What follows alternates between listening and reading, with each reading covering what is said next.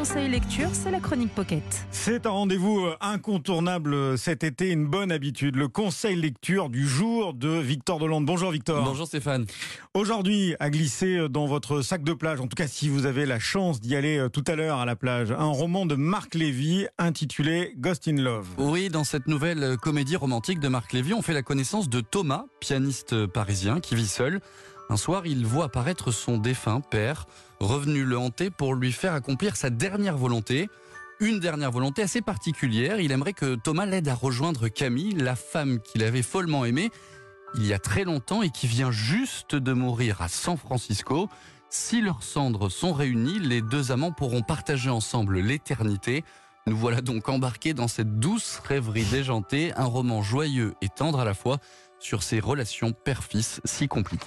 J'ai l'impression euh, que la relation qu'on entretient avec notre père est une relation qui est beaucoup plus pudique que celle que nous entretenons avec nos mères. Dans l'amour paternel, il y a une quantité de non incroyable. Et je crois que le, le, livre, euh, il tourne beaucoup plus autour de ça, c'est-à-dire sous la forme d'une comédie finalement. Euh, ce père, parce qu'il n'est plus et qu'il est un fantôme, n'a plus de retenue.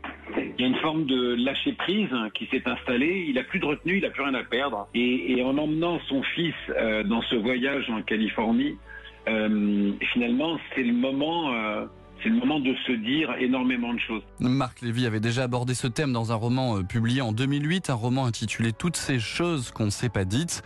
Le romancier m'a d'ailleurs confié euh, cette chose étrange, mais à plusieurs reprises pendant l'écriture de ce livre, il a eu l'impression que son père était tout simplement assis sur son épaule. La force de l'empreinte paternelle dont parle ce roman touchant et drôle, j'insiste là-dessus, puisqu'il y a quand même cet humour, l'humour de Marc Lévy qui irrigue aussi ce récit. N'oublions pas le scénario, ce fils qui se rend à San Francisco avec l'urne funéraire de son père pour assister à des obsèques d'une femme qu'il ne connaît pas.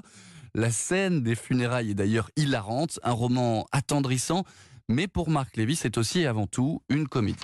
C'est une comédie euh, très à la Gary ou très à la Capra, c'est-à-dire euh, c'est une comédie humaine ça n'est pas une comédie euh, foutraque ou une comédie euh, euh, au sens burlesque du terme, mais c'est une vraie comédie humaine, c'est-à-dire c'est une comédie avec des, des personnages qui sont des, des personnages des grandes gueules et surtout le père de Thomas et, et qui joue de leur superbe et c'est une comédie de dialogue et c'est une comédie de situation. Et des situations où on rit très souvent avec les yeux rougis, c'est d'ailleurs la force de Marc Lévy.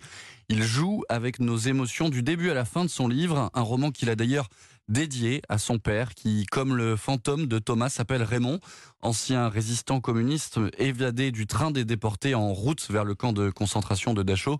Raymond Lévy est mort en 2014 et avec ce roman, qui est sans aucun doute le plus personnel, Marc Lévy s'adresse à son père de la plus belle des manières. Merci Victor Dolande pour euh, tous ces conseils de lecture qui nous ont accompagnés d'ailleurs euh, tout au long de cet été. Les livres, vous le savez, tiennent une place importante sur Europe 1. Justement, nous aurons le bonheur, l'immense plaisir de retrouver Nicolas Caro dès dimanche prochain de 14h à 15h pour son émission La Voix et Livre.